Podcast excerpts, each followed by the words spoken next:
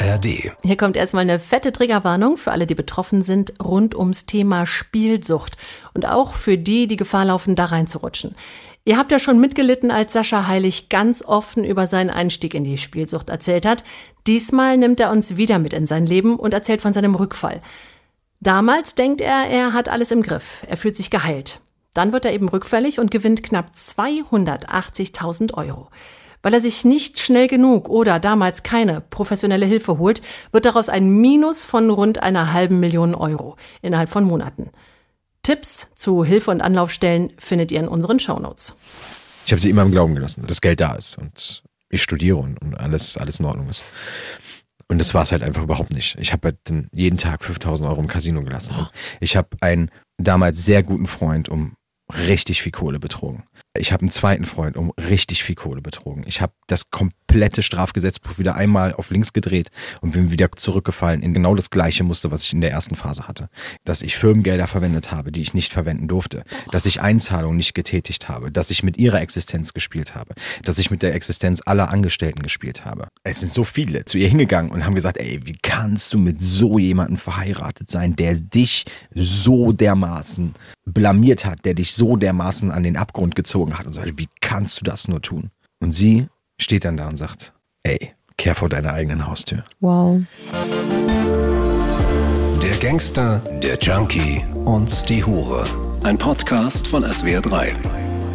Einen wunderschönen guten Tag und herzlich willkommen zu einer neuen Folge GJH, der Gangster, der Junkie und die Hure. Die dritte Staffel Leichen im Keller. Hm. Was wir oder was man niemanden erzählt. Und das Ganze mit Nina Workert. Ihr habt sie schon gehört. Ein wunderschön. Hallo, danke, dass ich hier sein darf und einen eigenen Stuhl habe. Äh, den Stuhl, das haben wir lange überlegt, ob du ihn gleich kriegen sollst. Mhm. Sollte ich erstmal stehen? Ja. Okay, Genau. Na, dann habe ich ja Glück, dass ich direkt sitzen darf. Dann hätten wir knien dürfen. Mhm. Also Ah, der, der kommt ja, wahrscheinlich. genau. Oh mein Gott. Mit den Knien. mit den Knien bei der Herren. Deswegen übrigens heißen wir trotzdem weiter GJH, der Gangster, der Junkie und die Hure. Ob, äh, warum eigentlich? Ich würde mal sagen, weil wir das jetzt zum Junkie, Gangster und der Herrin machen. Wir machen es zu Gangster Junkie und der Herrin, aber der Brand bleibt hart. Das ist wichtig. Ne?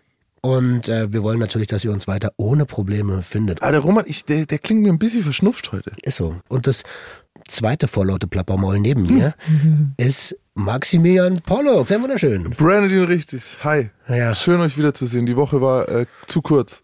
Nee, die Woche war zu lang. So, oh Gott, oh Gott. Die Woche, die Woche war zu lang. So Eine meine Woche ohne uns. ich. Es war, Die Hölle? ich komme mir vor wie jemand, der schlimme Dinge überlebt hat. Oh, okay. Dann ist ja gut, dass wir jetzt alle wieder gemeinsam hier sind. Und mir gegenüber, unser heutiger Gast, ihr habt den schon gesehen auf dem SWR3 Podcast Festival, wenn ihr live dabei wart. In Mannheim. Oh, geht das wieder los? Achso. No. Mannheim.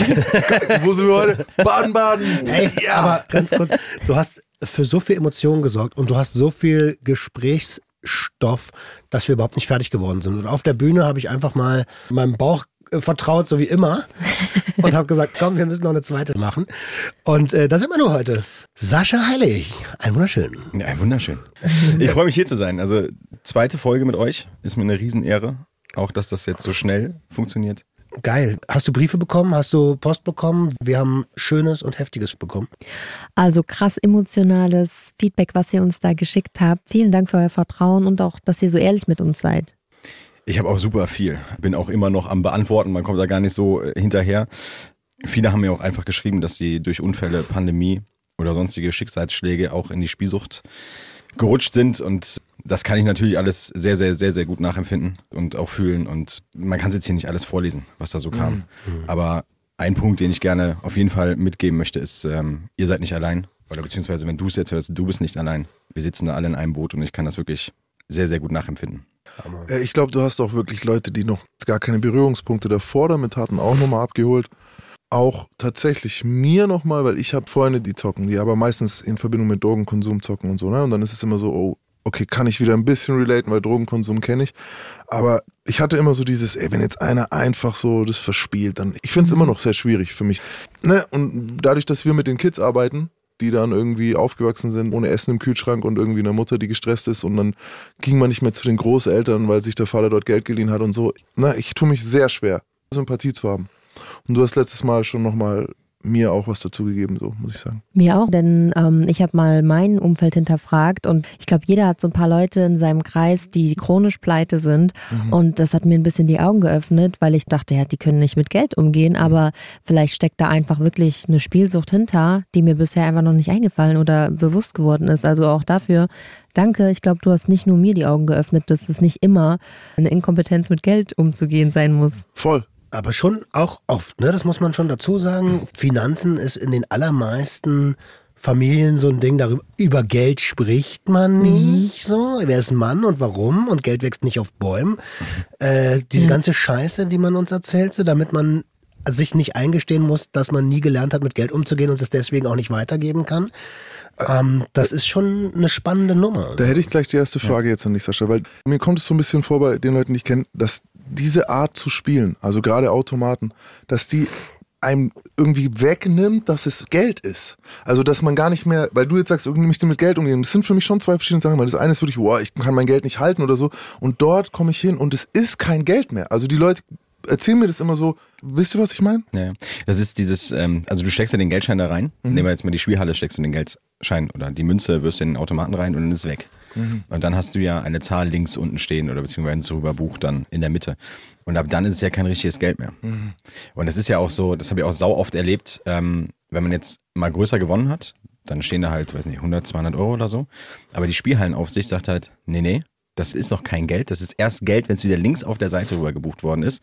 Weil dann können wir es erst auszahlen. Bis dahin sind es halt wie Punkte oder Coins mhm, oder was auch mhm, immer. Mhm, ne? Deswegen, du verlierst durch die Spielsucht die komplette Realität zu Geld. Also, wie gesagt, ich rede auch von mir selber. Ja, das ist für mich waren 1000 Euro nachher wie so ein Euro gefühlt. Ne? Es waren einfach irgendwelche fiktiven Zahlen und überhaupt gar keine emotionale Bindung mehr, gar nichts. Und meine Eltern haben es ja auch versucht, ne, durch Taschengeld und so weiter, teil dir das Geld ein, guck, wie du damit zurechtkommst in der Woche, bevor es Neues gibt. Wenn kein Geld mehr da war, war kein Geld mehr da also man hat schon versucht, uns beizubringen, wie so diese Beziehung zu Geld ist, aber in der Spielsucht pff, Gleich vergiss auch. es. Also nicht nur beim Automatenspiel, ne? auch bei klassischem Spiel, dann tauschst du dein Geld gegen Jetons ein. Ah, genau. Und die Sogar haben verschiedene Farben so.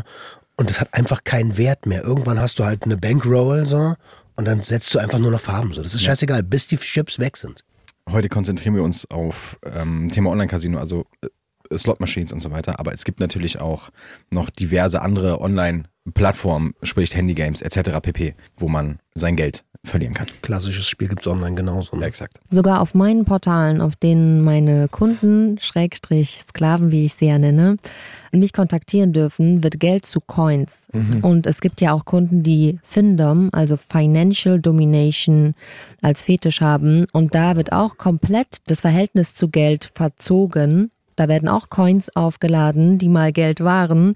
Und es wird dir da auch als Kunde sehr leicht gemacht, hohe Summen im Chat zu verprassen, die eben dann auch einen tollen Sound oder einen coolen Bildeffekt geben und dieses Dopamin wahrscheinlich freischütten, genau. was beim Spielen ziemlich ähnlich ist. Also gerade online sehr leicht die Gefahr, dass Geld zu einer fiktiven Währung wird und somit den Wert verliert im das, Kopf. Das ist allerkrasseste Psychologie. Das wird überall angewendet, ohne dass wir das wissen. In jedem Handyspiel, in jedem Playstation-Spiel. Alles, was du online spielen kannst, alles, wo du interagieren kannst, ist genauso aufgebaut. Du kriegst nach einer gewissen Zeit ein bisschen was gut geschrieben, musst aber die und die Quests erreichen, mhm. kannst immer dazu kaufen. Und das ist auch schon richtig perfide. So am Automaten oder beim Casino weißt du, ich gebe dir jetzt Geld und dann spiele ich und habe die Möglichkeit zu gewinnen oder nicht. Und da ist es nochmal so komplett versteckt. Lass uns zurück zu dir kommen, Sascha. Du hast uns ja auf dem Podcast Festival schon einiges erzählt. Genau, wir haben aufgehört mit der stationären Therapie in Münchwies. An dem Punkt, ähm, an dem du aus der Klinik kamst, darf man entlassen sagen? Oh, das klingt hart. Nee, wie nennt man das denn? Aus der Psychiatrie entlassen. Ich hatte das ja auch in der letzten Folge gesagt. Ich bin ja mit dem Gedanken so da rein. Also, dass das eine Klinik ist jetzt, wo ich irgendwo weggesperrt werde und man jetzt irgendwie so ein bisschen äh, Gehirnwäsche betreibt und äh, weiß ich nicht, also die abstrusesten Gedanken hatte ich da. Mhm. Ähm, aber so war es halt überhaupt gar nicht. Ja, also es war wirklich eine sehr, sehr, sehr, sehr gute Zeit, aber das kann ich äh, später nochmal ein bisschen ausführlicher erzählen, wie sowas abläuft, wie sowas aussieht. Also ich bin ja auch aus der Therapie raus mit dem Gedanken, das Thema ist erledigt. Ich weiß jetzt, wer ich bin, wo ich hingehöre, wie die nächsten Schritte sind, was ich tun muss, wenn irgendwas passiert, wenn mich irgendwas triggert oder so. Habe mir sogar angeeignet, dass ich halt die Straßenseite wechsle, wenn ich eine Spielhalle sehe. Ganz unterbewusst lief das dann irgendwann ab. Habe ja auch mit Absicht diesen Umzug gemacht von Bergisch Gladbach an die Mosel. Alles Negative, was mit dieser Spielsucht zu tun hatte, mein Umfeld und alles wirklich rigoros auszusortieren, einen Schlussstrich drunter zu machen und den Kochen einmal komplett neu anzufangen mit äh, neuen Menschen, mit einem komplett neuen Umfeld, was mich halt einfach nicht mehr an diese Zeit erinnert. Und ich habe auch dreieinhalb Jahre dann in Kochen gewohnt, ohne dass irgendetwas im Bereich der Spielsucht passiert ist. Und dann habe ich in Kochen meine Ausbildung angefangen als Hotelfachmann, habe meine Schulden abbezahlt, die ich aus der ersten Spielsuchtphase hatte. Das waren so roundabout 30, 35.000 Euro. Okay, also gerade noch eine Zahl, die man handeln kann. So. Genau. Wobei ich auch mein Mindset so habe, dass ich für diese Schulden ja verantwortlich bin. Mhm. Und natürlich wäre die Option da gewesen, eine Privatinsolvenz zu machen, wobei auch ein Schuldnerberater sagt, die Summe ist eigentlich noch nicht hoch genug dafür. Und auf der anderen Seite wäre es auch strafrechtlich nicht gegangen, weil ich bin ja strafrechtlich verurteilt worden. Mhm. Das hatte ich ja in der vorangegangenen Folge auch schon erzählt. Dazu habe ich direkt eine Frage. Darf man nicht in Privatinsolvenz gehen, wenn man verurteilt wurde?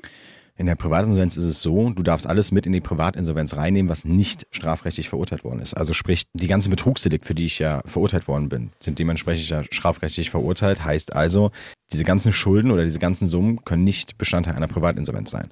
Da dies aber nun mal knapp 90 Prozent von meinen Schulden waren, war das damit auch schon erledigt. Bei ganz vielen Leuten sind es auch, ähm, die Geldstrafen vom Gericht fallen nicht rein, Schmerzensgeld fällt nicht rein, Wertersatz beim Drogenhandel fällt nicht rein, was richtig mies ist, weil da hast du halt mal gleich 200.000 oder so. Und ist eine sehr schwierige Regelung eigentlich, muss man sagen. So, aber typisch, dass das Gericht natürlich seine eigenen Strafen nicht. Ja, das ist sehr, also, Äh, ja. weißt du, der Staat hat auch Zeit, hat mir der Gerichtsvollzieher immer gesagt. Du So, die gehen auch keinen Vergleich ein, weil der nimmt es auch in 40 Jahren noch. Ja. Also ich hatte selber 30k. Und was war ich da? 18, 19 oder Boah, sowas? das ist schon viel für das Alter. Ja, das war so die Zeit, wo ich komplett, ich habe auch nichts mitbekommen. Der Gerichtsvollzieher hat mir gesagt, hey, komm, Privatinsolvenz ist das Beste für dich. Und dieses Wort Insolvenz hat irgendwas in mir ausgelöst, wo ich gesagt habe, das kannst du knicken, Alter. Mach ich nicht. Du so, dann gehe ich lieber zum Militär. da muss man schon sehr verzweifelt sein. Zurück zu Sascha. Ja, in Kochen war dreieinhalb Jahre alles gut. Ich habe meine Nochfrau äh, kennengelernt, Friseurmeisterin und hatte ein wirklich, wirklich schönes Leben. Meine Ausbildung mit 1,0 abgeschlossen, was ich auch nie von mir gedacht hätte, muss ich sagen, weil ich sonst in der Schule immer so richtig schlecht war. Ich wusste gar nicht, dass es Noten für eine Ausbildung gibt, aber Ja, cool. ja doch. Das Natürlich, das hast du noch nie eine. Ausbildung gemacht? Doch, doch. Das, war- das, ist, das, Mehrere. der, das ist die 4 Minus, die Straßen- da spricht. Äh, aber Straßenapotheker gibt es keine Zeugnisse. Nein, Spaß beiseite. Also 1,0, krass.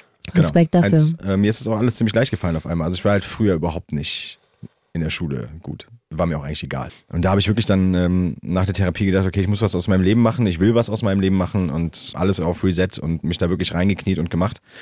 Habe ja auch dann in der Zwischenzeit, in diesen dreieinhalb Jahren, wieder Kontakt mit meinen Eltern auch äh, aufgenommen, beziehungsweise wieder mehr gehabt. Wollte ich gerade fragen, waren die stolz? War der Pharmachef stolz? Ja. War das nicht eine Oberstudienrätin sogar oder so? Ja, Waren genau. diesem sehr elitären, sehr weit oben angekommenen Leute stolz über eine 1-0 in der Ausbildung oder war das Ein, warum Also studierst sagen du wir, nicht? äh, sagen wir so, ähm, in dieser Zeit, als sie dann gesehen haben, dass ich halt was aus meinem Leben wieder mache, also was Vernünftiges mache, in ihren Augen, war halt wieder diese Bindung auch da. Ne? War auch der Support wieder so da und wir kommen regelmäßig nach Kochem und wir treffen uns und uns sind im Austausch. Und als dann natürlich die 1,0 fiel am Ende, war natürlich alles super Okay. stolz. Da sind wir dann auch wieder beim Thema Geld für gute Noten, weil auch da gab es dann natürlich die Belohnung, ja, für das 1,0 Zeugnis. Übrigens an der Stelle ganz kurz liebe Grüße. Das war nicht böse gemeint, wie es vielleicht von manchem aufgenommen wurde. So ein, zwei Sätze vom Podcast Festival. Liebe Grüße. Schließ mich an. Von Äh, mir schon. Ich feiere nur Koche. Alle anderen können mich. Also als ich mir die Folge angehört habe mit diesem Kochen, ich musste so lachen. ey. Das ist echt, War schon also, cringe. Ich hab, ich, jedes Mal, wo du sagst, muss ich mich so zusammenreißen, nicht zu schreien. Und ich habe Max auch gerade angeguckt, als du kochen sagtest, musste ich so kurz Und ich war Max schon so, so Oh, voll der Cringe-Moment. Danke, dass du den gerettet hast. Bitte. ich, sag, ich sag einfach nur äh, C-Punkt jetzt oder so. Ja. Und nach diesen dreieinhalb Jahren nach der Ausbildung war natürlich dann auch wieder dieser Leistungsdruck meiner Eltern, beziehungsweise insbesondere auch äh, so von meinem Vater, ja, was willst du denn jetzt machen? Ach, den hast du da direkt wieder verspürt. Sorry, dass ich da reingrätsche, aber den hast du da direkt wieder Nicht nur verspürt. Es gab verspürt, die Belohnung und es gab direkt wieder Push, push, push, Ja, es muss ja weitergehen. Ne? Also Hotelfachmann ist ja jetzt die eine Stufe, aber wir wollen ja was erreichen im Leben, also muss man ja höher gehen. Ja, ja, jetzt ist die Frage, wie, wie erreichst du jetzt weiter was im Bereich Hotelgastronomie? Also gibt es ja eigentlich nur so eine Option, das ist dann Studieren. Ne? Hotelbetriebswirt zum Beispiel, dass du dann halt irgendwann in die oberen Jobs kommst. Es ist halt einfach, man verdient halt mehr. Ne? Und vielleicht ist man auch ein bisschen mehr angesehen nachher, wenn man halt einen besseren Job hat. Ja. Und ähm, ja, nach der Ausbildung wusste ich halt einfach nicht, was ich machen soll. Also es gibt ja so Schüler und Schülerinnen, die dann so nach dem Abitur sagen, ey, jetzt erstmal ein Jahr Australien, äh, Work, Work, Travel, ah nee, Travel and Work heißt das, ne? Ist egal. Ist egal. Work und Mach eine Work. Workation Das ist. Workation. Das ist. Eigentlich Urlaub. Und äh, ich habe auch gedacht, okay, was mache ich denn jetzt? Und ähm, habe dann meiner Nochfrau im Friseursalon öfters geholfen, habe da die Buchhaltung gemacht, weil, also Handwerk ist top, aber buchhalterisch, das war halt immer mein Ding. Äh, mit Zahlen konnte ich ganz gut umgehen. Und dann habe ich sie dabei unterstützt und dann kam irgendwann dieser eine Tag, wo alles das, was ich mir angeeignet habe, für das ich gestanden habe, komplett über den Haufen geworfen habe. Ich saß hinten im Friseursalon in diesem kleinen Büro, habe die Buchhaltung gemacht. Das war jetzt keine tagfüllende Aufgabe. Ja, wollte meine E-Mails noch checken danach. Bin auf ein Portal gegangen und ähm, da blinkte dann plötzlich so unten rechts so eine helle Anzeige auf mit Zahl jetzt ein und du bekommst so viel, Leiche. genau, so und so viel Euro Bonus. Und ähm, es ist ganz einfach. Und klick jetzt hier drauf. Und ich habe diese Anzeige mir wirklich angeschaut, so zwei, drei, vier Minuten, ohne irgendwas zu machen. Und in diesen zwei, drei, vier Minuten war mir dann halt alles egal. Ich habe auf diese Anzeige geklickt und habe diesen ganzen Prozess durchlaufen mit äh, Konto erstellen, verifizieren, Geld einzahlen. Bis man dann erstmal spielen kann, das dauert so, keine Ahnung, sechs bis zehn Minuten. Ja, das ist schon ein langer Zeitraum. Aber es war mir alles egal. Wir kennen uns ja, ich kenne die Geschichte. Was ich dich aber noch nie gefragt habe, ist, wie waren zu dem Zeitpunkt deine Lebenssituation, dein Stresslevel, deine Belastungsgrenze? Weil oft geschehen ja so eine Rückfälle, Vorfälle in alte Konsummuster, wenn man über der Belastungsgrenze ist. Und das ist halt einfach so ein bisschen äh, kontrovers, weil das war halt gar nicht der Fall. Mhm. Es war eigentlich Langeweile. Ich wusste ich einfach auch- nichts mit meiner Zeit anzufangen. Ich saß da hinten Das ist es. Ja, genau, das ist fast genauso toxisch. das ist Ähm, sogar das Schlimmste, was dir passieren kann eigentlich. Langeweile. und es war ein Zufall, dass an diesem Tag diese Anzeige aufploppte und dich getriggert hat. In deiner Langeweile eigentlich. Genau.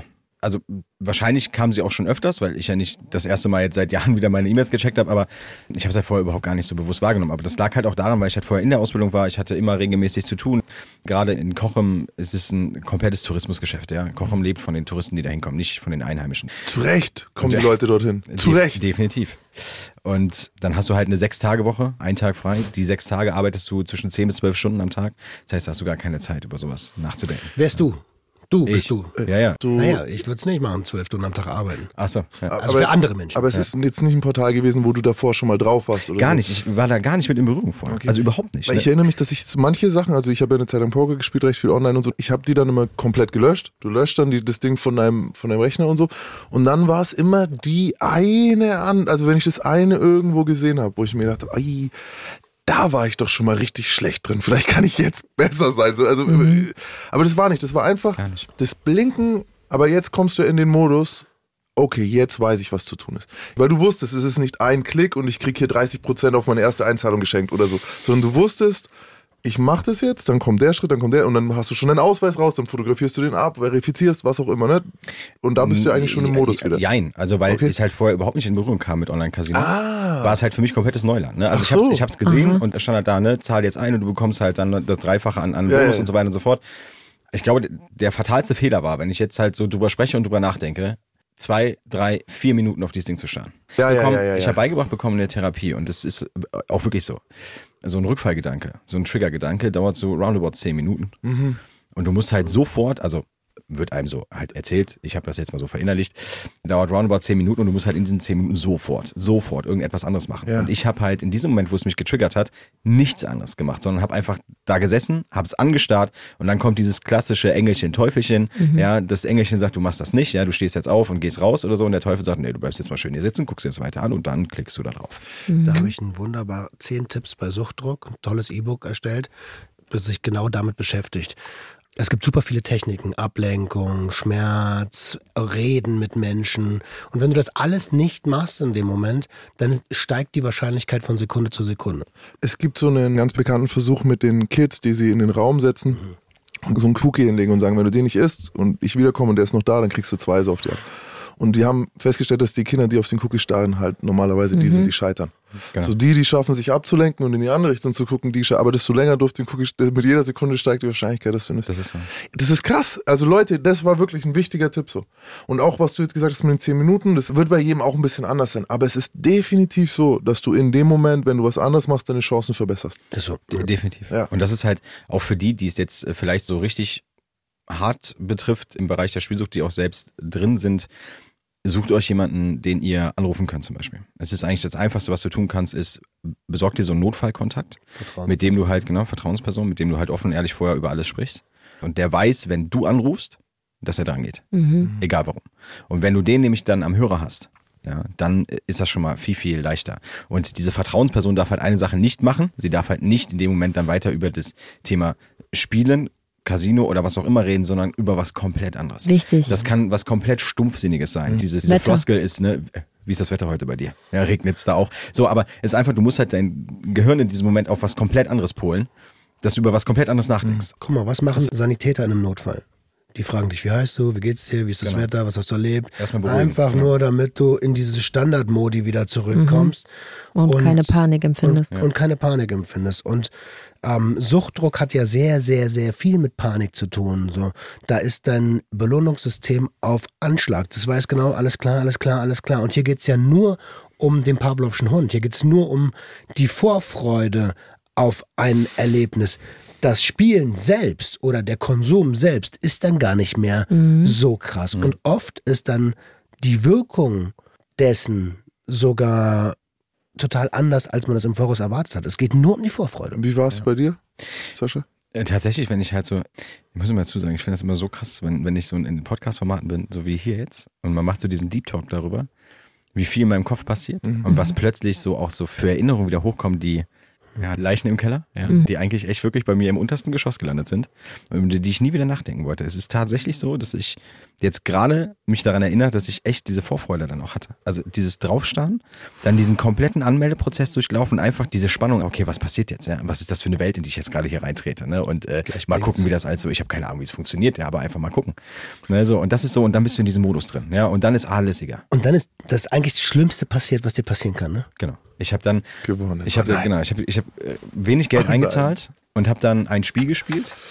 Und wie gesagt, keine Ahnung von, von diesem Ganzen, wie es- läuft. Und habe dann in relativ kurzer Zeit in diesem einen Spiel äh, 16.000 Euro gewonnen. Nein! Wahnsinn. Guck mal, Hör mal auf! die 16.000 16 Euro. Mille. warte mal. Wenn Nie der- wieder arbeiten. Das ist so lustig, wenn der jetzt schon abgeht. Ja, ja.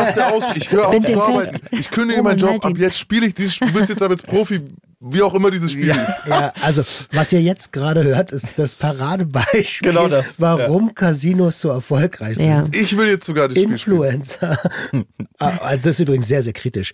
Influencer spielen auf irgendwelchen Plattformen Slot Machines und leichtgläubige Menschen wie Max werden Ja. angetriggert, wollen ihr ganze Kohle verspielen und das ist ein Riesenproblem. Ja, definitiv. Und die sollen sich auch ficken, die das machen. Also hier ganz dick, ganz dicker Mittelfinger wieder. Ich verteile Mittelfinger in der neuen Staffel, ihr werdet sehen.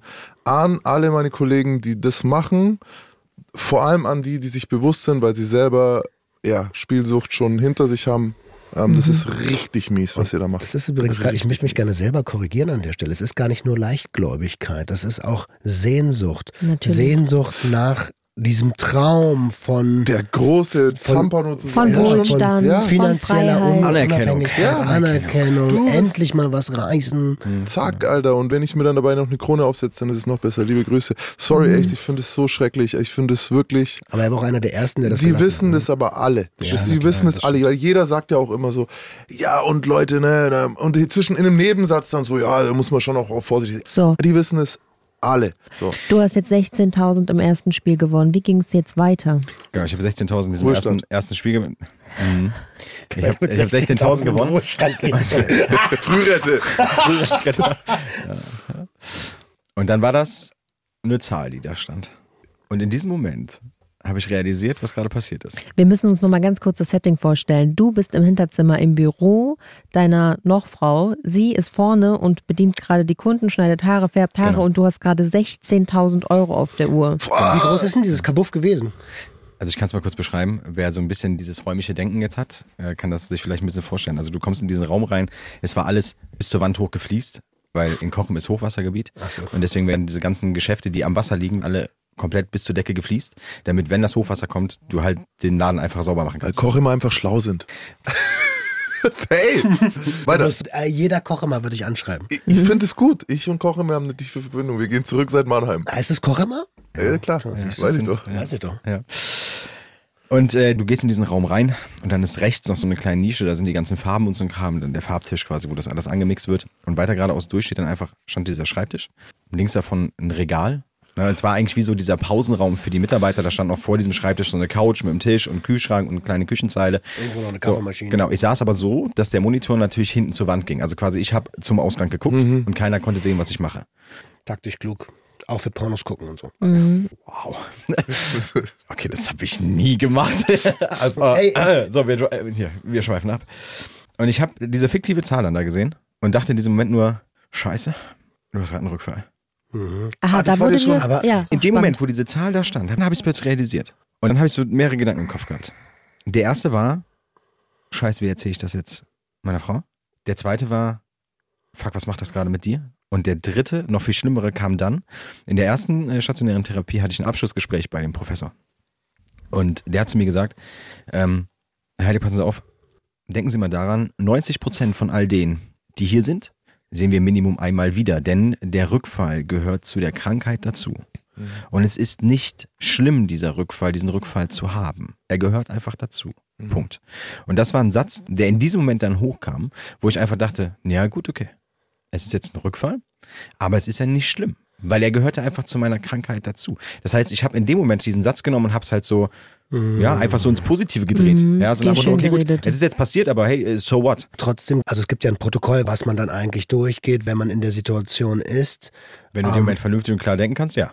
Ja, ja, klar. Aber in- in meinem Fall war es halt dann so, dass durch diesen Satz, der dann in diesen Kopf kam, ich dachte, ja gut, okay. Wenn du jetzt eh schon mal beim Rückfall bist. Dann richtig. dann ne? richtig. So. Wir sind jetzt sehr im Kopf. Lass mal ins Herz und in die Gefühle gehen. Oh, muss das sein? Ja, bitte, Entschuldigung. Oder nein, alles, ist eine nee, Sau- alles kann, es nichts war- muss, du weißt. Die Gefühlslage war halt mega schwierig und ein bisschen strange, weil ich hatte meiner Noch-Frau natürlich alles erzählt. Von vornherein. Mit allen Bekanntschaften, mit allen, mit denen ich in irgendeine Freundschaft reingegangen bin, in Kocham habe ich das immer erzählt. Wo ich mir sicher war, dass es da richtig platziert ist. Weil ich halt einfach wollte, dass diese Leute über mich Bescheid wissen und dass, wenn irgendwas passieren sollte, ich halt ein Backup habe. Und ich saß jetzt da hinten und sehe sie vorne Haare schneiden und wie sie lacht und, und fröhlich ist. Und ich sitze da hinten und denke mir nur, was sagst du denn jetzt? Weil in diesem Moment habe ich sie ja mega enttäuscht. Meine Denkensweise. Und Ja. auf der anderen Seite hast du dich aber auch über diesen Gewinn wahrscheinlich gefreut in irgendeiner Pore deines Inneren, ganz oder? ehrlich, gar nicht. Gar nicht? Weil dieser Punkt war, dieser Realitätsmoment, als ich halt gemerkt habe, was jetzt hier gerade wirklich passiert ist. Es sind halt auch dreieinhalb Jahre spielfreie Zeit in diesem Moment weg. Aber das ist, das denkt ja jeder mit einer Konsumstörung. Das heißt ja auch so, Rückfall, du fällst zurück und durch dieses System, wie wir es aktuell haben, nämlich mit dem kompletten Abstinenzdogma so, dass jeder, der einen solchen Vorfall erlebt, denkt, fuck, Alter, ich habe gerade alles verloren, was ich gelernt habe. Das ist wirklich Quatsch. Ich kann das mit Wettkampfvorbereitungen vergleichen. Du machst drei oder vier Monate lang eine Diät. Nur weil du an einem einzigen Tag dieser Diät einmal schwach geworden bist und diesen Becher Eis gegessen hast, dann ist ja nicht die ganze Diät hinfällig, sondern du hast jetzt einen Moment lang was gemacht, was nicht dazu passt, aber morgen geht's weiter oder gleich danach geht's weiter. Und zwar genau wie die letzten drei Monate davor. Die meisten Hörer können es vielleicht mit einem Rauchen, so die Leute, die mal aufgehört haben zu rauchen oder so. Wenn du eine Zigarette rauchst, warum sind wir dann so, dass wir jetzt gleich wieder, oh shit, jetzt rauchen wir wieder. Ja, jetzt bin Weißt du, ich so wieder jetzt, jetzt, oh, jetzt habe ich eine geraucht, jetzt habe ich den Schachtel gekauft, jetzt muss ich. Ja, Jetzt muss ich die Schachtel ich, rauchen. Ich höre irgendwann wieder auf, so, weißt du so, und dann äh, hör doch gleich auf, hör doch direkt nach der Mhm. Kiffe wieder auf. Aber es ist auch schwierig. Du hättest an der Stelle, weil du hast jetzt 16.000, okay, Mhm. du, die sind ja noch kein Geld, aber du hättest ja theoretisch jetzt eine Klinik anrufen können, sagen können, ey, ich habe 16.000 Euro gewonnen, ich muss aufhören, was mache ich? Eben wollte er noch in den Ruhestand gehen, weißt du? Ja. Ja, das reicht ja. Also, also, reicht die, ja. Du hast also die Klinik geschafft. würde da jetzt erstmal gar nichts machen. Aber ja, irgendwas hätte ich tun sollen. Aber? Für mich war dann der Gedanke, okay, pass auf, wir machen jetzt folgendes, wir zahlen uns das Geld nicht aus. Wir, wir, wir, Wir spielen jetzt, reinvestieren. wir spielen jetzt alles runter auf Null Das ist es. genau. und dann ist dieses Ding nie passiert. Ah, Und dann reden wir nicht drüber, dann machen wir das Ding hier aus und dann ist das Thema hier erledigt. körperlich Vielleicht Schmerzen. können wir an der Stelle nochmal ganz kurz sagen, dass es natürlich verschiedene Arten von Rück- oder Vorfällen gibt. Ne? Je nachdem, was das in dir selbst auslöst, kann das so ein Ding werden, dass es eine einmalige Geschichte wird. Ja. Je nachdem, was das dann emotional mit dir macht, das Konsumerlebnis. Es kann aber auch sein, dass du wieder drei, vier Monate drin hängst und tatsächlich wieder Hilfe brauchst und es nicht allein schaffst. Willkommen in meinem Leben, ja. Äh, Ist es nicht so, dass du hast ja an der Stelle eigentlich gesagt, wenn wir den Rückfall jetzt auf Drogen beziehen, was für für mich leichter zu greifen ist, ja okay, ich ziehe das jetzt alles weg. Und das Oh. ist genau tödlich. Ja, jetzt habe ich irgendwie fünf Grad. Oh, ja, dann muss ich die jetzt wegballern. Irgendwie fünf auch noch. Ja, oder halt eine Schachtel kippen. Dann muss ich die jetzt wegrauchen. Vorher geht's nicht weiter. Es ist dann tatsächlich so, ne? Und ich habe auch gedacht, komm, die 16.000, Euro. ja, also jetzt heute, ich könnte mir einen Arsch beißen dafür. Ich habe dann ein anderes Spiel ausgewählt und habe den maximalen Einsatz gewählt, den es gibt. Und das waren 300 Euro pro, pro Klick. Kannst du mal ganz kurz sagen, wie lange geht so ein Klick? Eine Sekunde? Ein Klick. Fuck you! Entschuldigung, nicht dich, sondern ja, die, die das Spiel machen. Ein, eine, anderthalb Sekunden. Du drehst, pam, pam, pam, fertig. Und dann kommt das nächste. Das ist erlaubt, dass du in anderthalb Sekunden 300 Euro auf den Kopf klappen kannst. Kein Wunder, dass man ja, äh, die Relation verliert. Eigentlich nicht mehr. Ich habe 300 Euro eingestellt und nach der fünften Drehung habe ich Freispiele bekommen. Was bedeutet Freispiel? Freispiele heißt, du kriegst diese Bonusspiele. Das sind äh, meistens immer zehn Stück. Manchmal auch mehr, je nachdem, was da passiert. Aber grundsätzlich immer zehn, wo du dann halt keinen Einsatz setzt. Und diese Freispiele sind eigentlich diese Spiele, wo du dann anfängst zu gewinnen. Im Bestfall. Manchmal läuft das halt auch gar nicht. Ja, dann ist das so, keine Ahnung, gewinnst du ein bisschen was. Aber auf jeden Fall machst du keinen Verlust in Anführungsstrichen in Jeder diesen Freispielen. Will die Frei je- jeder will Genau. die Freispiele. Ziel des, der Slotmaschinen sind einfach die Freispiele. Es gibt halt auch Spiele, äh, Achtung, Trigger, falls das jetzt jemand triggern sollte. Es gibt halt auch Spiele, wo du keine Freispiele bekommst, wo du einfach nur Früchte oder was auch immer da in einer Reihe haben musst und dann kriegst du pro Reihe dann das Geld. Aber grundsätzlich ist halt immer der Kick, Slot-Machines zu spielen, ist immer der Punkt, ich will Freispiele haben. Und jetzt nach der fünften Drehung in den Freispielen. Und da habe ich gesagt, ja, toll. Da komme ich nie runter von meinen 16.000. Und habe die Freispiele laufen lassen und habe nochmal eine Verlängerung bekommen. 300 Euro. Na, also das heißt, ich habe nochmal 10 Freispiele in den Freispielen dazu bekommen. War nachher bei, bei über 20 Freispielen. Und das, ganz ehrlich, habe ich auch so noch nie so, so tief erzählt, wie das passiert ist eigentlich.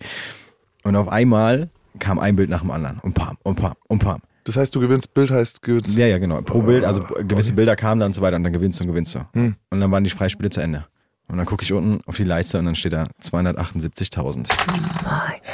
So, jetzt Ruhestand. Jetzt ist Max raus. Und dann saß ich da und dann habe ich, das ist ja jetzt 278, niemals. Also wir haben ja schon die Relation zu Geld bei 300 pro Klick verloren, aber Ja. wenn da jetzt 278.000 Euro stehen, das kann man ja gar nicht fassen in dem Moment. Ich, ich saß da und habe nur gedacht, was mach ich denn jetzt? Aber da auch schon wieder, Realität zu Geld, ja. Es war eine Zahl, die da steht, 278.000 Euro. Da war dieser Moment, wo ich mich schon gefreut habe, aber dann auch wieder so ein Denken kam wie, ach, na, wart ab, ist sowieso alles fake. Wenn du das auszahlen willst, dann passiert gar nichts. Das Dann, kommt, nicht- dann kommt einer und sagt, hier, nee, das Spiel war kaputt oder, oder was weiß ich was, ne? So, so, so diese ganze Litanei.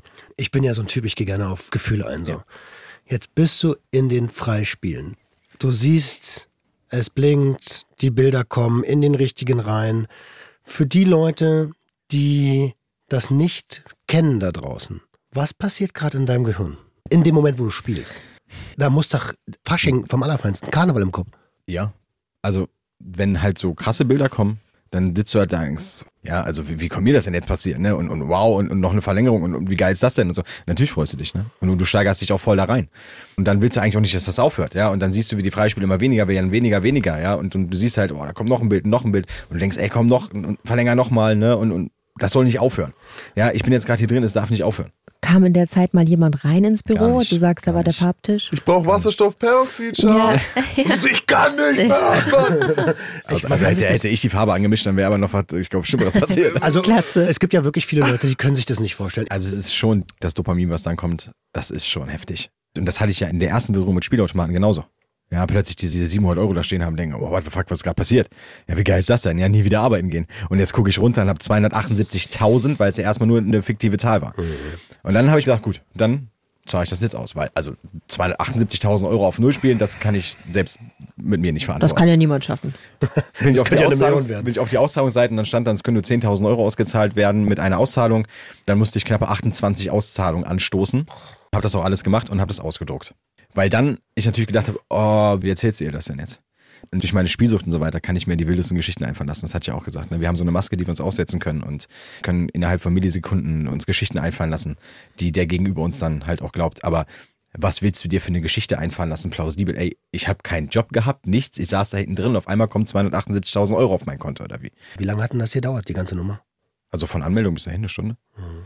Dann habe ich das ausgedruckt und dann habe ich wirklich so all meinen Mut zusammengenommen und, und bin nach vorne gegangen und habe gesagt, komm mal bitte mit. Und sie war halt mitten im Stress und hat gesagt, muss es jetzt sein? Also können wir es nicht später machen? Ich habe gesagt, nee, das, das muss jetzt sein. Und dann kam sie nach hinten so ein bisschen genervt und dann habe ich ihr die Zettel gegeben und sagt sie, ja, was soll ich jetzt damit? Ja, und dann hat sie die Zahlen durchgeguckt und dann sagt sie, was ist das denn? 278.000 was? Wie Mathelehrer früher. Was? dann- Erbsen, Bananen. Und dann hat sie aber gecheckt, was das ist. Und dann hat sie mich angeguckt. Und dann habe ich gesagt, so ja, das habe hab ich gerade gewonnen. Und dann hat sie gesagt, wie gewonnen? Dann habe ich gesagt, gerade Rückfall gehabt. Und dann hast du bei ihr halt im, im Gesicht diese gespaltene Mimik zwischen Freude und Wut und Enttäuschung gesehen, weil sie halt nicht gemerkt hat in dieser ganzen Stunde, was da hinten gerade passiert. Ne, Sie hat mir dann im Nachgang irgendwann mal erzählt, so, sie hat das gehört, dass ich öfters halt auf diese Maus geklickt habe. In einem Intervall, was ich sonst nie mache. Ja, weil wenn du halt ne, diese 300 Euro setzt, was ich, dann klickst du immer klick, klick, klick, klick. So. Sie hat das halt einfach nicht in dem Moment für einen Rückfall gehalten oder sonstiges, weil sie halt dachte, ich bin safe. Ne? Ja, krass, dass du das am Hören Du hörst du- identifizieren Das, könntest. das hörst du natürlich. Ja. Weil, wann klickst du schon mal, ne? Also, Jedes du Mal, ich klickst ja, zocke. ja, aber du klickst ja mehrfach. Innerhalb von sehr kurzer Zeit. Vor allen Dingen, wenn du eigentlich gerade die Buchhaltung machst, da hast du ja nicht so viel zu klicken. Naja, da tippst du mal eine Zahl Ja. ein und äh, machst eine Tabelle fertig. Aber Deswegen. das war wahrscheinlich schon auffällig, aber noch nicht auffällig genug. Oder vielleicht wollte sie es in dem Moment auch gar nicht wahrhaben oder dir unterstellen. Ich überlege mir auch in ihrer Position, wäre ich reingekommen und hätte gefragt, hey, ist alles okay? Äh, oder hätte ich damit dann schon irgendwie das Gefühl gehabt, dir jetzt zu unterstellen, doch nicht wirklich die Da Buchhaltung kommst zu machen? glaube ich, Sie hat, mich, sie hat mir halt oder? komplett vertraut. Ja. Also sie hat halt gesagt, wenn was ist, komme ich. Ja, und, und sage was. Aber ich Okay. überlege, ob ich diesen Gesichtsausdruck schon mal gesehen habe.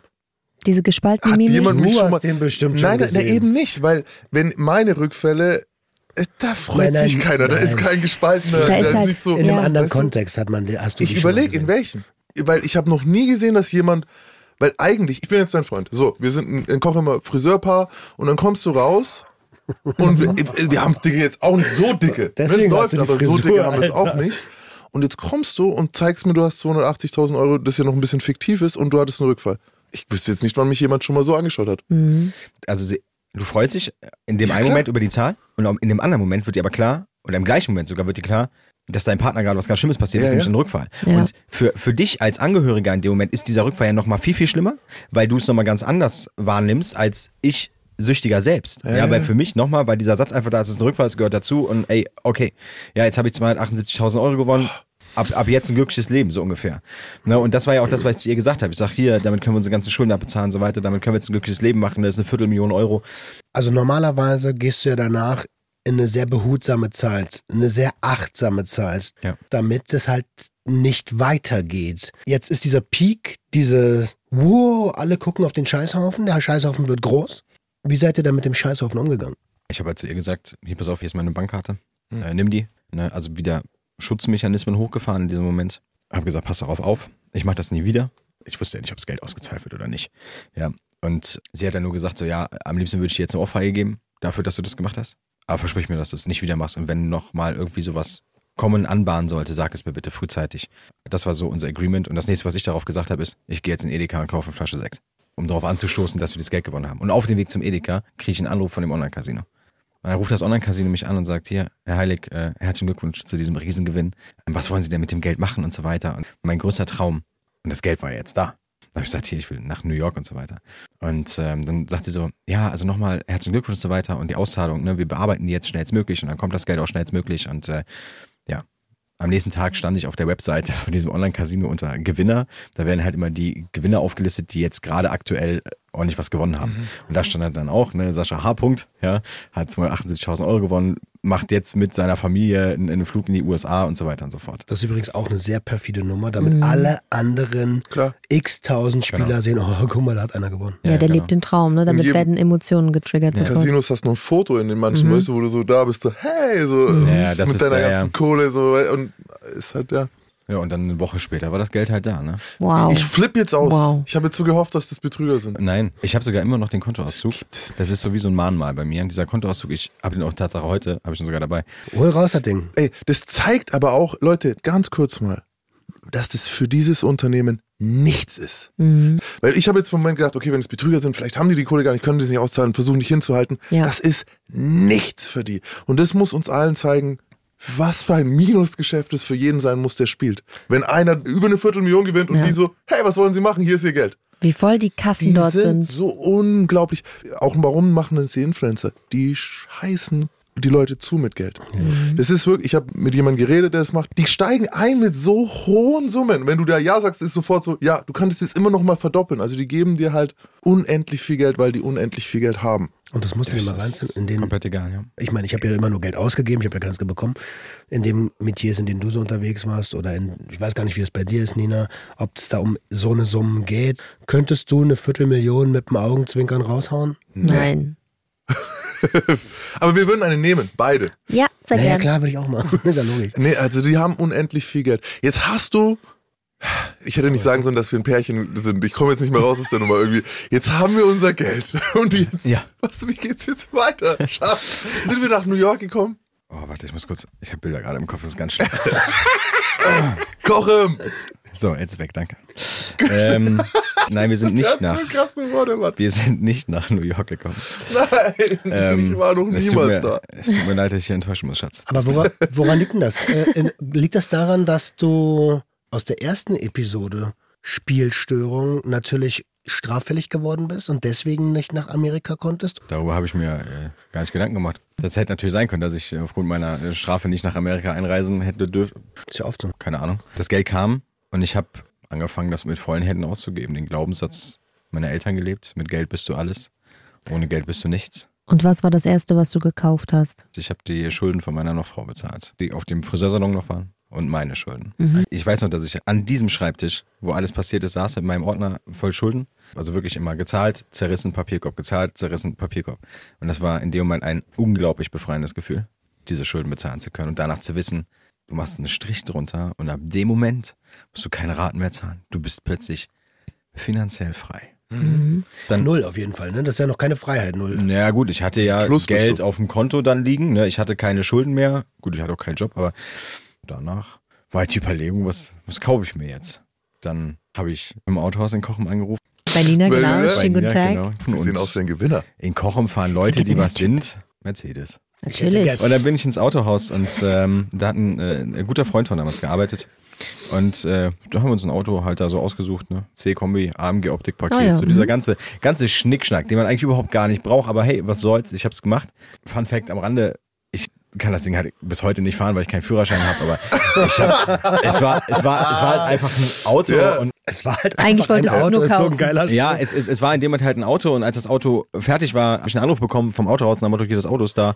Und dann, Achso, es war auch direkt ein Neuwagen. Also, nee, war gebraucht. Also da habe ich Absprechung Das ist schlau, das ist schlau. ja, War ein immerhin. gebrauchter Jahreswagen und musste es halt noch bezahlen und da bin ich ganz selbstverständlich zur Bank gegangen und habe am Bankschalter 30.000 Euro in den Bar abgehoben, hatte dann diese Mappe von der Bank halt dabei, bin damit ins Autohaus und gehe so zur Kasse, ja, als würde man irgendwie beim Supermarkt halt irgendwie, was weiß ich nicht, Milch ja, kaufen Ja, genau. oder irgendwelche anderen Produkte und leg da die 30.000 Euro hin und die an der Kasse guckt mich da an und sagt, was soll ich denn jetzt damit? Ich sag, ja, Hör mal, einzahlen, ich ich will, will ich will mein Auto. Ich, ne, dann sagt die, ja, aber wie soll ich denn jetzt hier 30.000 Euro in die Kasse, also man überweist das doch.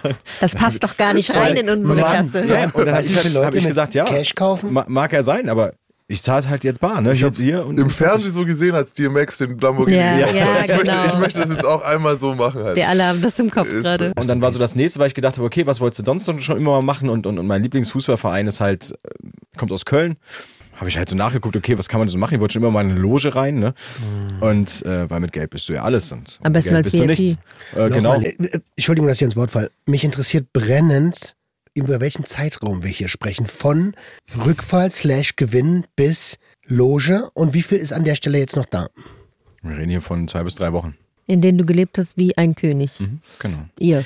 Roundabout, das Auto hat 30.000 Euro gekostet. Dann, wie gesagt, habe ich bei dem Fußballverein angerufen, habe eine exklusive Stadionführung bekommen mitten in der Woche und durfte mir die Plätze aussuchen und habe natürlich dann direkt vier Stück genommen.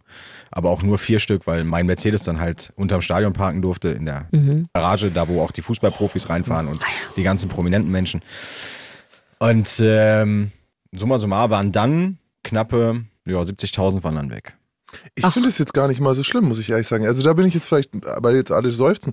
Digga, du, also, du brauchst jetzt nicht so weiterleben, aber dir mal drei Wochen oder vier Wochen oder so gönnen, du kannst sogar 50.000 Euro Urlaub machen und dann bist du immer noch kein Idiot. Finde ich Finde ich. auch. Das sagt Ne? ja auch keiner. Bitte, du zuerst. Genau, ich finde auch, ähm, du bist kein Idiot, wenn du dir mal eine Zeit lang was gönnst, aber man merkt, dass das dieses Verhältnislose war, weil warum kaufst du ein Auto, wenn du gar keinen Führerschein hast? Okay, wir haben verstanden, die Frau, Ex-Frau, noch Frau fährt den Wagen, aber das sind Dinge, es geht nur um Ansehen. Es geht gar nicht um, ich gönne mir was, worauf ich unglaublich Bock habe, sondern ich möchte eigentlich Respekt Danke. und Ansehen. Genau, es geht ja hier um den Kern. Ihr kennt meine These, jede Konsumstörung hat ein Trauma zugrunde liegen. Und entschuldige bitte, dass ich jetzt quasi über dich rede, Sascha. Ähm, und es geht hier um den Kern des Traumas, nämlich um die Bindungsstörung, um die Anerkennung, um diesen Glaubenssatz, ohne Geld bist du nichts. Und dann hast du einmal Geld und ballerst das für externes Ansehen heraus.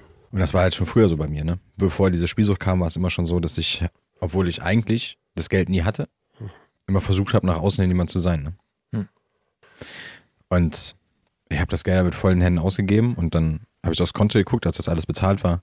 Dann habe ich halt Panik bekommen, weil ich natürlich jetzt ein gewisses Ansehen hatte. Und es war halt jetzt irgendwie 70.000 Euro weniger und immer noch 200.000 Euro eigentlich. Aber die Angst einfach, dass ich bald gar nichts mehr habe. Also wenn wir mal so weiterrechnen, in ungefähr sechs bis neun Wochen. Genau. Und dann habe ich halt angefangen, wieder jeden Tag im Casino zu zocken, weil ich halt Wow. gedacht habe, Man kriegt Okay. Gänsehaut, wenn man Ja, das hört. was einmal geklappt hat, klappt vielleicht nochmal. Dann hast du aber Online-Casinos. Ich habe nur noch online gezockt und ähm, es hat halt nie wieder irgendwie natürlich funktioniert. Und Im innerhalb von, Casino? genau, innerhalb von drei Monaten war halt alles weg. Nein! Ich Das tut so weh. hab 5000 Euro für pro Tag im Casino gelassen. 5000 Für pro mich ist Tag. total spannend. Ich kenne ja die Geschichte. Ich will denkst du, wow, warum rasten gerade so äh, aus? das Ding ist ja wirklich auch diese Angst, ne? Und ich habe jetzt gerade so wie so einen Typen gesehen, der so da sitzt in dem Casino, der so jeden Tag guckt auf deinen Account. So und dann endlich, pam, da ist er. So, weißt du, ich meine? Weil wir haben diesem Mann eine Viertelmillion gegeben. Du wirst ja auf dieser Gewinnerliste bleiben. Egal, was du machst. Aber für die ist natürlich so, Wie schnell nehmen wir dem das wieder der ab? muss hier wieder her. Ja. Also eigentlich müssten die dich persönlich anschreiben sogar. Weißt du, was wirkliche Casinos sogar machen? Die fahren dich zum nächsten, das auch ihnen gehört und so weiter. Natürlich. Die laden dich noch ein. Ah, Mann. Das tut so weh. Das, also, Oh. das Kontroverse daran war, ich habe ihr ja meine Bankkarte gegeben. Mit dem Zugang ja nichts vom Ding, ja. Ich habe mir damit natürlich eine Hintertür offen gehalten. Was brauche ich denn zum Einzahlen? Ich brauche keine Bankkarte. Ich brauche meinen Online-Banking-Pin. Und Der war halt da. Und ein Personalausweis. Genau, meine Frage war nämlich, hat sie in der Zeit, in der du deinen Rückfall ausgelebt hast, also den jetzt nach den 278.000, hat sie davon irgendwas mitbekommen oder bist du auch komplett in diese alten Muster wieder reingefallen, alles mit Lügen so zu bespicken, dass um dich rum so eine Bubble entsteht? Ich bin halt wieder komplett zurückgefallen. Komplett zurück ins alte Muster. Und das ist Maske auf und Attacke. Und sie hat nicht das Konto gecheckt. Sie hat mir halt Vertraut. Was dachte sie, machst du so den ganzen vertraut. Tag? Ja. Ich habe ja dann in der Zwischenzeit angefangen, Hotelbetriebswirt zu studieren. Also mh, gut, wenn man es jetzt richtig gemacht hätte, wäre es eine tagfüllende Aufgabe gewesen. Waren aber immer nur so Wochenendkurse, wo man dann auch mal ähm, ins GBZ, das ist in Koblenz, die gastronomische Bildungszentrum. GBZ Holiker, liebe Grüße an Harris. Das gastronomische Bildungszentrum ist halt das Ausbildungszentrum im Bereich Gastronomie, wo du Sommelier lernst und Hotelbetriebswirt und so ganzer Kram. Und das habe ich halt gemacht. Und sie hat halt immer halt gedacht, ich würde dann halt lernen und so weiter. Ich habe aber auch nie wieder im Friseursalon gezockt. Ne? Ich habe ab in dem Moment dann Ja, zu Hause an meinem Schreibtisch gezockt und war da halt ne, den ganzen Tag für mich. Es war keiner da, der das in irgendeiner Form hätte mitkriegen können. Das heißt, in dem Moment musste ich mich gar nicht vor irgendwem verstellen. Das Einzige, wo ich mich dann verstellen musste, ist halt jeden Abend. Ja. Und ich meine, die Staffel heißt Leichen im Keller. Wir haben gelernt, ein Rückfall oder ein Vorfall, je nachdem, wie wir auch immer das interpretieren wollen und nennen wollen in der Zukunft im Hilfesystem, gehört dazu. Natürlich muss nicht jeder einen Rückfall oder einen Vorfall erleiden. Das kann jederzeit passieren. wenn du an deiner emotionalen Belastungsgrenze bist. Das muss aber nicht passieren, wenn du die Sachen umsetzt, die du erlernst, wenn du dein Stresslevel niedrig hältst. Aber es kann. Ist jetzt der Rückfall die Leiche oder ist das, was danach, jetzt, was du jetzt gerade beschreibst, ist das die eigentliche Leiche? Ja, das, was jetzt so kommt, ist die, die eigentliche Ah, Leiche. Es war jetzt Schluss. Wir sind einfach jetzt wieder ehrliche Menschen, die hier im Friseursalon arbeiten. Das große Leben ist jetzt vorbei. Dafür sind wir jetzt schuldenfrei. Wir sind auf Null. Und jetzt hast du aufgehört. Na, guck mal, ich habe sie die ganze Zeit im Glauben gelassen, dass halt das Geld da ist. Ne? Sie hat gesagt, sie will.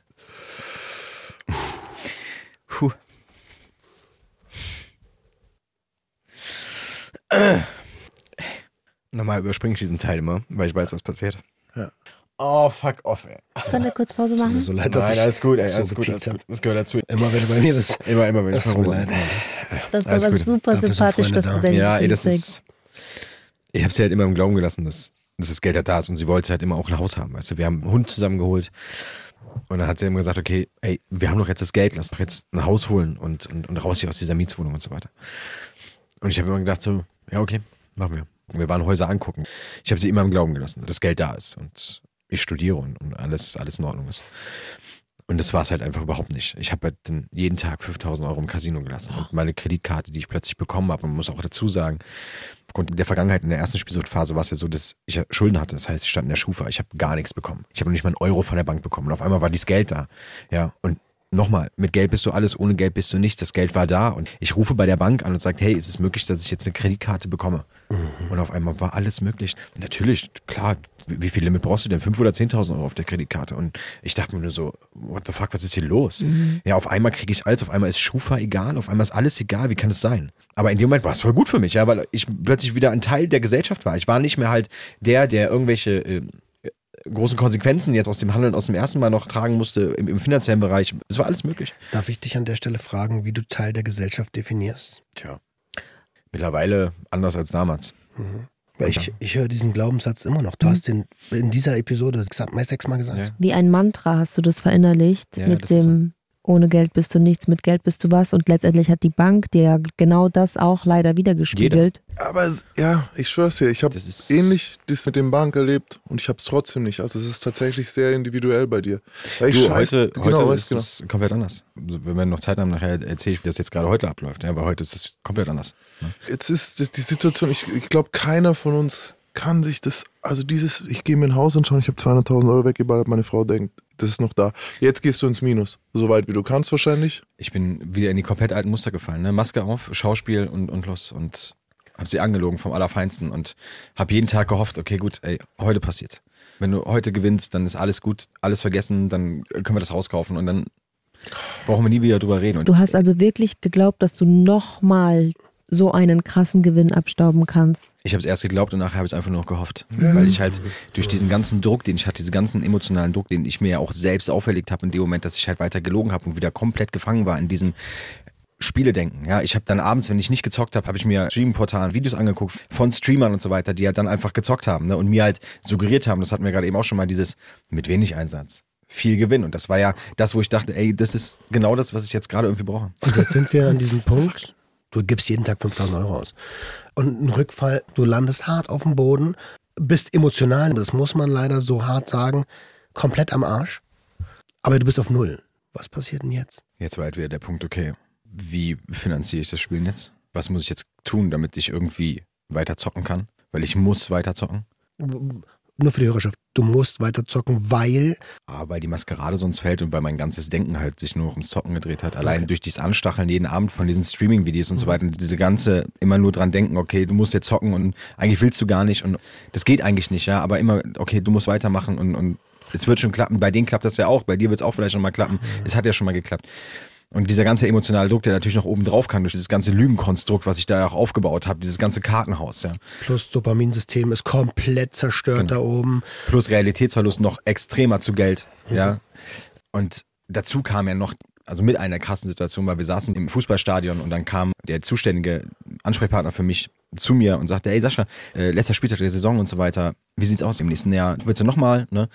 Ja. Und neben mir saß sie und noch zwei weitere Freunde und ich wusste halt in dem Moment, ich muss Nein sagen. Das, das, das geht nicht. Und ich habe ihn angeguckt Und alle haben mich angeguckt und sie dann direkt so, ja klar, machen wir natürlich, machen wir. Das ist doch voll geil hier und das ist immer voll schön hier alle zwei Wochen hinzufahren und so weiter. Ne? Das, und ich saß dann und habe gedacht, ja, habe ich ihn angeguckt und gesagt, ja, ja, machen wir. Und ab dem war, war der ganze Tag für mich im Arsch, weil ich wusste, was jetzt hier gerade wieder passiert ist. Noch eine Last oben drauf gelegt. Und ich habe dann an dem Montag drauf angerufen und eine E-Mail geschrieben, habe gesagt, hey, ich muss das zurückziehen. Das ist was vorgefallen. Ich kann das jetzt gerade nicht leisten. Sorry, tut mir leid. Ähm, ich hoffe, das geht noch und so weiter. Und ich konnte das Gott sei Dank stornieren. Habe ihr das aber dann auch natürlich nicht erzählt. Und irgendwann sind wir nach Kiel gefahren. Das ist das Haus von meiner Oma, also das Elternhaus von meinem Vater. Und das war dieser Tag, wo ich nicht mehr anders konnte, als ihr da die Wahrheit zu sagen, weil ich habe das nicht mehr ausgehalten, diesen ganzen emotionalen Druck. Das hat mich so dermaßen belastet, dieses ganze Schauspiel und so weiter. Ich weiß leider nicht mehr, was der ausschlaggebende Punkt dafür war, warum ich es gesagt habe, aber ich habe auch nur gesagt, dass wir uns das Haus nicht mehr leisten können. Nur das habe ich gesagt, dass das Geld weg ist. Ich habe aber nicht gesagt, was ich bis dahin schon in der Zwischenzeit alles gemacht habe, nämlich die ganzen kriminellen Straftaten wieder, die ich begangen habe. Dass ich ja auch mit meiner kompletten Existenz gespielt habe, aber das mal komplett ausgenommen. Ich habe ein damals sehr guten Freund um richtig viel Kohle betrogen. Ich habe einen zweiten Freund um richtig viel Kohle betrogen. Ich habe das komplette Strafgesetzbuch wieder einmal auf links gedreht und bin wieder zurückgefallen in genau das gleiche Muster, was ich in der ersten Phase hatte. Genau das gleiche. Immer in der Hoffnung, dass es dann funktioniert, dass es dann funktioniert und dass ich dann alles wieder zurückzahlen kann. Ich stelle mir diesen emotionalen Druck unerträglich vor, vor allen Dingen auch, weil du mit deiner Partnerin ja zusammen gelebt hast.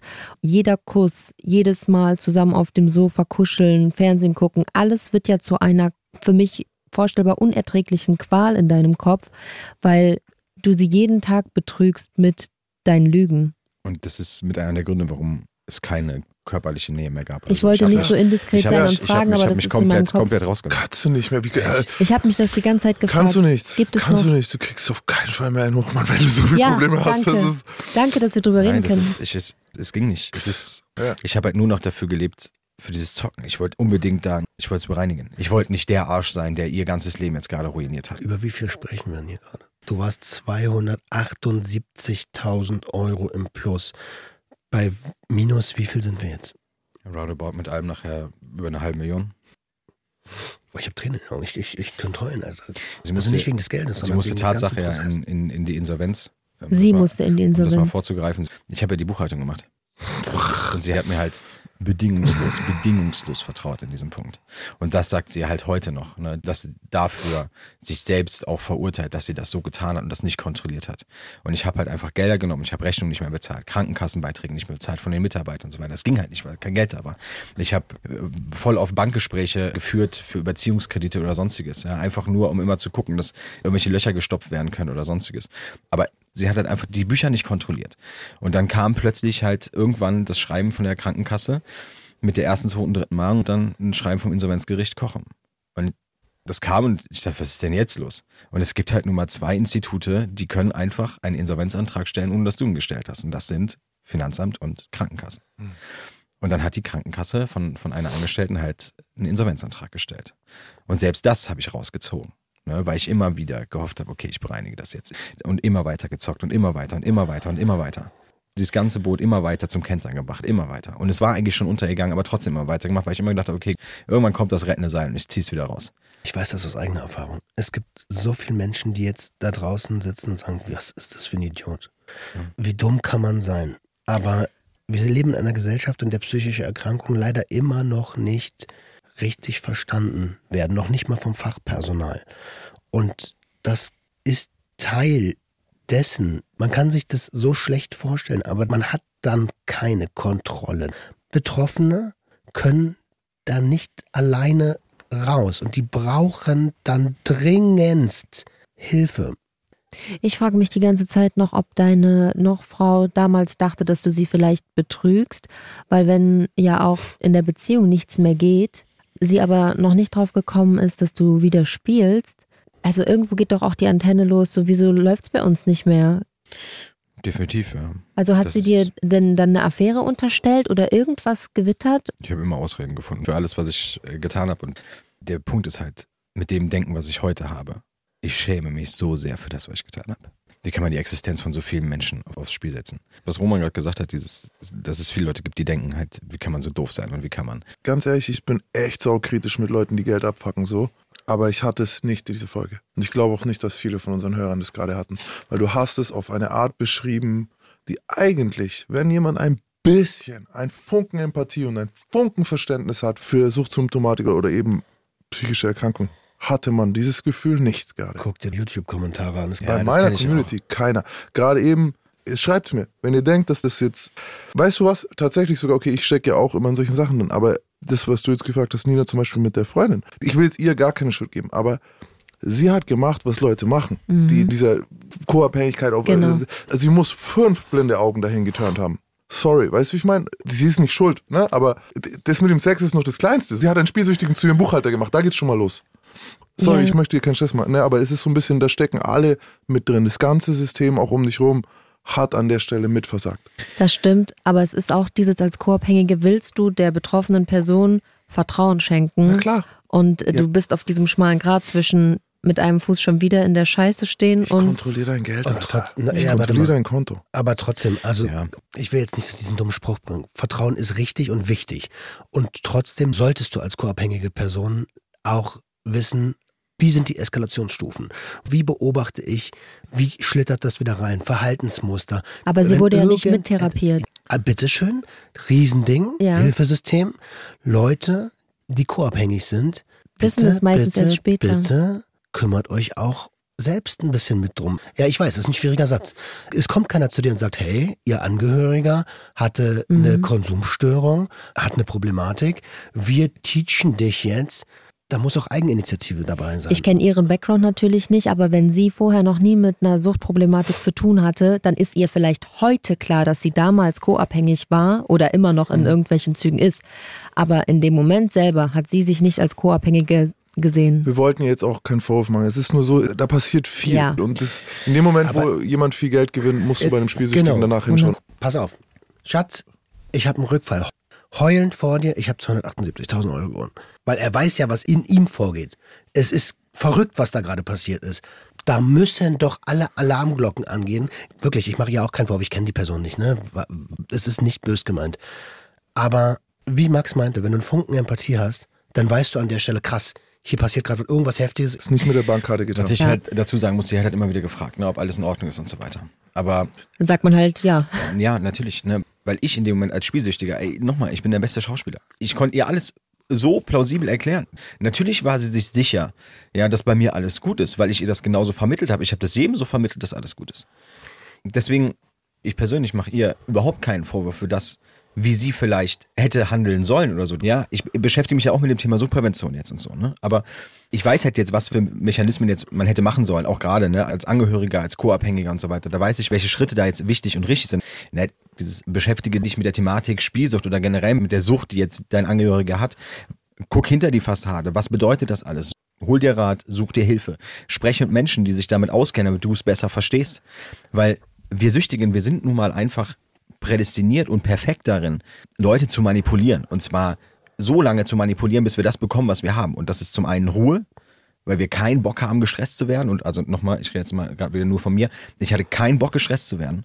Ich war in meiner Bubble drin, ich wollte meine Ruhe haben, ich wollte äh, mich im Online-Casino da befinden, ich wollte das irgendwie in irgendeiner Form wieder bereinigen und ich hatte keinen Bock, mit irgendwem über irgendetwas zu reden. Und äh, gleichzeitig wollte ich aber auch, also, dass, dass jemand mir anmerkt, dass ich halt jetzt da irgendwie ein Riesenproblem habe. Ja, alle haben ja immer gedacht, ich hätte hier noch diese Riesensummen Geld und so weiter. Alle waren cool mit mir, weißt du, und und und und, und kamen immer und, und ich war ja auch immer gern gesehen und, und auf irgendwelchen Partys und so und hatte ja auch auch viele Freunde in Anführungsstrichen, weil man dann plötzlich so ne, dem Mittelpunkt der Gesellschaft war. Ja, man war äh, beim Fußballverein gern gesehen und so weiter. Ja, das war einfach so ein Punkt. Aber eigentlich war es ja nicht du gern gesehen. Nur dein Aber Geld. dein Geld war gern gesehen. Ja. Und du bist sofort weg, wenn du keine Kohle mehr hast. Das ist ja das Schlimme, das zu verstehen. Und ich möchte trotzdem gerne nochmal auf die Angehörigen gehen an der Stelle. Wenn du jahrelang mit jemandem zusammen bist, dann weißt du auch, wie der ist, wenn der an seiner Belastungsgrenze ist. Und dann ist es, glaube ich, in einer respektvollen Partnerschaft schon auch, also beide sind zu 50 Prozent für die Beziehung verantwortlich. Da kann man schon mal nachfragen, so, hey, ich merke, hier stimmt gerade was nicht. Ja, ja, ne, wie gesagt, das hat sie getan. Ich habe sie halt komplett von vorne bis hinten Die belogen. Frage ist wirklich, ist es so wie dieses, man kann es nicht sehen, weil man es nicht kennt. Aber da trotzdem, Alter, Zeig aber mal mein ist- Geld, zeig mal unser Geld von dem. Wie Ja, aber das wollte sein, das dass wollte sie halt nicht machen, ne? Weil Ja. dann hätte sie ja mir in dem. Moment nämlich Musst. signalisiert, Ja. dass, Dass sie dir dass, dass sie mir misstraut. Und das tue ich das, nicht. Genau, und das So. wollte sie nicht. Ne? Weil wir haben geheiratet ja auch in der Zwischenzeit dann und so weiter. So. Und das macht man nicht. Ja? Voll der das ist wichtige einfach Punkt. dieser Aber wer ist denn Mann? Wenn ich dich fünf Ja. Tage hintereinander frage, ob alles in Ordnung ist, dann signalisiere ich ja doch schon, dass ich was Und das vermute. ist ja, und das ist ja immer dieser Punkt. Ich sage ja immer, wenn mich jemand fragt, okay, gut, wie handle ich das jetzt mit jemandem, der süchtig ist und so weiter, jetzt ich als Angehöriger, beschreibe ich ja immer dieses Bild mit dem scheuen Reh auf der Wiese. Und das habe ich auch in der ähm, vorangehenden Folge gesagt, ähm, mit dem Ranpirschen. Weil ich halt selber weiß, jetzt, hätte sie damals, was Roman jetzt gerade gesagt hat, dieses fünfmal hintereinander fragen, ne, ist alles okay? Bist du dir sicher, dass alles okay ist? Irgendwann brichst du halt damit das Eis. Und zwar nicht mit diesem vorwurfsvollen, ja, zeig jetzt dein Konto und zeig jetzt mal dein Geld und mach jetzt mal dies und mach jetzt mal das, sondern einfach nur dieses auf emotionaler Basis, ist wirklich alles okay. Weil ich habe nicht das Gefühl, es ist alles okay. ist. Bist du dir sicher? Und jetzt war es aber so, dass ihr ja auf dem Weg zu deinen Eltern, also zu dem Elternhaus deines Vaters nach Kiel gefahren seid und du es ihr gesagt hast. Was hat sie denn als erstes geantwortet oder wie war die Reaktion? Ja, ja, sie war halt maßlos enttäuscht und, und hat es halt nicht verstanden und ich habe dann wieder irgendwelche Ausflüchte gesucht und damit war halt auch dieser Aufenthalt in Kiel Ja. beendet. Aber letztendlich war es auch so, dass man da weggefahren ist und gesagt hat, ja gut, dann haben wir jetzt halt kein Haus, dann bleibt es halt jetzt so, wie es ist und, und fertig. Okay, sie hat nicht begriffen, dass du wieder spielst. Nein, gar nicht. Und das kam ja erst mit der nächsten Stufe, die dann noch oben drauf kam. Ich habe ja diese ganzen kriminellen Dinge begangen wieder. Noch eine Stufe. Und ich war ja verurteilt worden ähm, in, bei Schlappach damals zu zwei Jahren Bewährung mit einem Jahr Bewährungsfrist, also drei Jahren. Und ähm, ich bin dann zum GBZ gefahren, zum Gastronomischen Bildungszentrum an einem äh, Wochenende. Äh, bis freitags bin ich hingefahren, äh, stand im Hotel. Und dann ging mein Telefon und es war halt früh morgens und dann war sie dran. Und dann habe ich gesagt, ja, ich stehe jetzt in der Hotelrezeption, ich muss jetzt einchecken, Unterricht geht gleich los und so weiter. Das ist jetzt wichtig oder können wir später telefonieren? Du kommst jetzt sofort nach Hause. Und ich gesagt, ja, warum? Hat sie gesagt, pass mal auf, mich haben gerade drei Polizisten aus dem Friseursalon abgeführt. Die stehen jetzt hier zu Hause mit weiteren Polizisten und räumen uns gerade die ganze Bude auf links. Du kommst jetzt nach Hause. Und dann stand ich in dieser Hotelrezeption und dachte mir nur Scheiße. Und ich wusste, warum es passiert ist. Ich wusste es, weil den äh, guten Freund, den ich um viel Geld betrogen habe, der hat halt irgendwann Anzeige gestellt. Also er sagt, dass er von seinem Anwalt eigentlich wollte, dass dieser Anwalt das Geld zurückholt. Und dieser Anwalt hat dann eine Strafanzeige bei der Staatsanwaltschaft gemacht. Und ich hatte halt von diesem guten Freund noch einen Tresorschlüssel und ein paar Unterlagen liegen und so weiter, weil ich auch den immer unterstützt habe bei vielen Dingen. Und der wollte einfach dann, dass diese Sachen wieder zurückkommen, obwohl diese Sachen schon längst zurück waren. Also ich hatte in der Zwischenzeit schon längst das ganze Ding wieder zurückgegeben, hatte mit ihm ein Telefonat geführt auch und er sagte, hier, ich habe das zur Anzeige gebracht und so weiter. Sag ich, tu das nicht. Ich habe Bewährungsstrafe gehabt und so weiter. Wenn du mich jetzt anzeigst und so weiter, ich muss ins Gefängnis, das weißt du. Und dann sagt er, ja, aber ich will einfach nur mein Geld zurück. Mir geht's nur um mein Geld, mir geht's nicht um die Straftat und so weiter. So, und dann stand die Polizei halt da und ich wusste halt, dass die Polizei wegen ihm da ist, wegen diesen Sachen, obwohl das eigentlich schon erledigt war. Und dann stand ich halt in dieser Hotelrezeption, habe ihn angerufen und habe gesagt, hier, ey, warum ist die Polizei bei mir? Ich denke, das ist erledigt. Hat er gesagt, ja, verstehe ich jetzt auch nicht. Ich sag, du fährst da jetzt sofort hin und du klärst das jetzt. Ich sag, ich habe deine Sachen nicht mehr. Du fährst da jetzt hin und klärst jetzt. Sie wurde abgeführt. Die ist jetzt zu Hause. Heult Rotz und Wasser mit den ganzen Polizisten. Fahr da jetzt hin. Und er ist auch sofort dahin gefahren. Ich habe mich dann auch auf den Rückweg gemacht. Und als ich ankam, war schon alles erledigt. Er war auch weg, die Polizei war weg und sie stand halt da. Hättest du dich wundern müssen, wenn es an der Stelle schon komplett eskaliert wäre? Ich habe gestern einen Satz gehört, du wirst ja nicht nur verurteilt für das, was du in dem Moment gemacht hast, sondern für all die andere Scheiße, mit der du davongekommen bist. Eben, die Polizei war nicht wegen ihm da. Nein, nein. Die Polizei war wegen dir da. Genau. Das ist nämlich schon so, da hast du jetzt wieder eine Ebene reingebracht, die nicht ganz richtig ist so, ne? Ja, also es ist nicht in dem Moment, ja, ja, du, du, du, nein, nein, nein. Du. Ja, natürlich ich. Aber in dem Moment stehst du natürlich da und denkst, Ist egal, warum. ja, natürlich nicht sind. wegen mir. Ja, sondern Ja, weil er die jetzt dahin geschickt hat. das ja, aber natürlich kommen die wegen ja. mir, weil ich die Scheiße gebaut Ja, habe. Ja. Und ich musste dann wieder äh, zur Polizei, musste mich bei der Polizei verantworten, natürlich wieder. Ähm, hab das auch gemacht, äh, war geständig, aber die Hauptperson, vor der ich mich dann verantworten musste, war sie. Also ja, natürlich sie, weil ihr in einer Beziehung lebt, aber auch vor dir selbst so, weil mit dir Ja. musst du dein ganzes Leben lang verbringen. Ja, natürlich. Aber sie war in dem Moment wichtiger als ich. Weil, ey, ich habe dir so viel Leid zugefügt. Naja, klar. Ja, ich weiß, ich heule hier die ganze Zeit. Das Also, also nicht, sehen. nur, nicht nur ihr, sondern auch, auch allen anderen Menschen. Ich habe denen so viel Leid zugefügt. Ich habe, als für sie klar war, mit dieser Aktion mit der Polizei, ja, das muss man sich mal vorstellen. Du stehst da morgens in deinem Friseursalon, ahnst nichts Böses.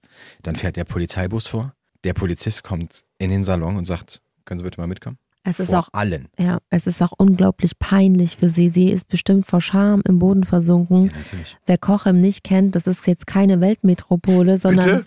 ja, es muss dich enttäuschen, Max. Lassen Sie den Föhn fallen. Es ist wunderschön dort, aber klein. Und wir wissen alle, wie das ist in kleineren Städtchen oder Dörfern. Da kennt jeder jeden und sowas ist wochenlang Gespräch.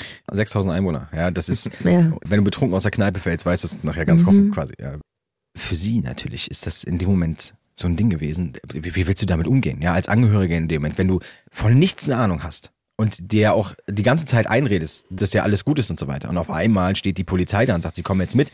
Und du kriegst dann zu hören, was dein Mann in dem Moment alles gemacht hat. Und du weißt einfach von nichts, dann stehst du ja da und denkst, was ist jetzt hier? Das kann doch nicht sein. Das ist so super schwer nachzuvollziehen, weil ich habe dir erzählt, dass meine Frau, dass die da ja auch nie richtig was mitgekriegt hat. Ich habe sieben Jahre mit ihr zusammengelebt und Menschen mit Konsumstörungen sind wunderbare Vertriebler. Die können dir Sand in der Wüste verkaufen und du kaufst das. Und ich habe ihr alles, alles gestanden, ich habe ihr alles gesagt.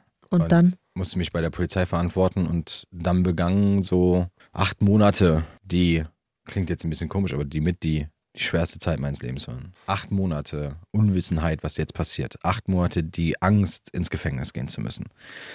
Acht Monate weiter das Schauspiel aufrechtzuerhalten, dass niemand erfahren durfte, was passiert ist. Es gab Gerüchte in Kochem, weil die Polizisten halt bei mir auf dem Balkon standen. Und da gab es Gerüchte, aber wir haben das halt immer dementiert und dann war das auch ganz schnell irgendwann erledigt, das Thema, weil es halt nirgendwo in der Zeitung stand und es nichts publik wurde. Und bis zum 15.11.2015 war das eine immense Belastung für, für, für mich, auch für sie. Und diese ganze Unwissenheit, neuer Richter in Kochem, der knallharte Urteile gerade fällt, um einfach mal kurz den Stempel drauf zu machen, wer er eigentlich ist. Am 14.11.2015 war das so diese Nacht vor dieser Verhandlung. Ähm, Ich hatte in der Zwischenzeit wieder angefangen, in der Gastronomie zu arbeiten, in einem Café. Auch da nichts anmerken lassen. Ich habe nichts von der Verhandlung erzählt, weil wir gesagt haben, hey, wir behalten das hinter verschlossenen Türen, das bleibt in der Familie und das Thema ist wusste auch keiner. Meine Eltern wussten davon nichts. Die Eltern von ihr wussten nichts. Zwei Freunde wussten es nachher. Okay, die Angestellten noch.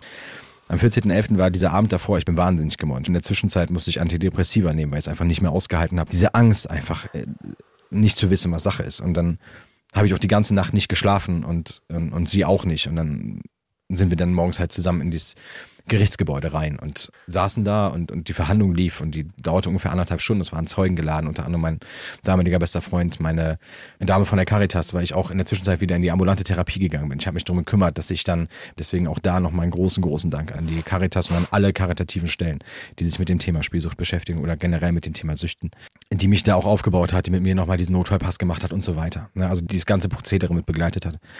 Und dann saß ich auf der Anklagebank, mir gegenüber halt der Richter und ich musste wieder vors Schöffengericht. Äh, Nochmal zu erklären, was das Schöffengericht ist. Das Schöffengericht ist halt die höhere Instanz, wenn alles verhandelt wird ab zwei Jahren aufwärts, also quasi ab, wo es nicht mehr eigentlich um Bewährung geht, sondern um, um Haft. Und Schöffen sind halt immer unabhängige private Leute, die dann mit dem Richter zusammen das Urteil fällen.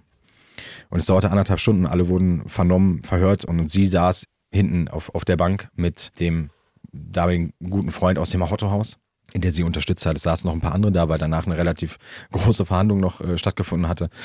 Und dann kam es zum Ende und dann kamen halt diese Schlussplädoyers von der Staatsanwältin und dann fing sie halt an und sagte, okay, für diese Straftat gilt das und für die das und für die das und für die das und für die das und für die das. Und ich habe von meiner Anwältin mir einen Zettel genommen, einen Stift und habe einfach runtergeschrieben, was sie so an Monate aufzählt. Und ich war nachher bei über sechs Jahren und dann habe ich sie angeguckt und äh, Kopf geschüttelt und habe gesagt, das Ding ist durch. Und sie hat so bitterlich angefangen zu weinen das hat mir halt richtig das Herz gebrochen, weil ich einfach dachte so, ich habe so viel Scheiße gebaut, dass ich halt jetzt auch noch allein lasse mit dem ganzen Scheiß, was da alles ist.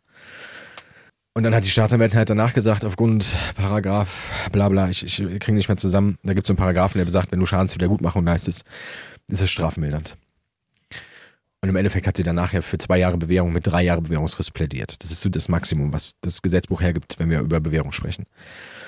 Meine Anwälte natürlich dem komplett zugestimmt, ich dem natürlich auch zugestimmt, mich auch nochmal in aller Form bei allen Beteiligten, die dort saßen, entschuldigt.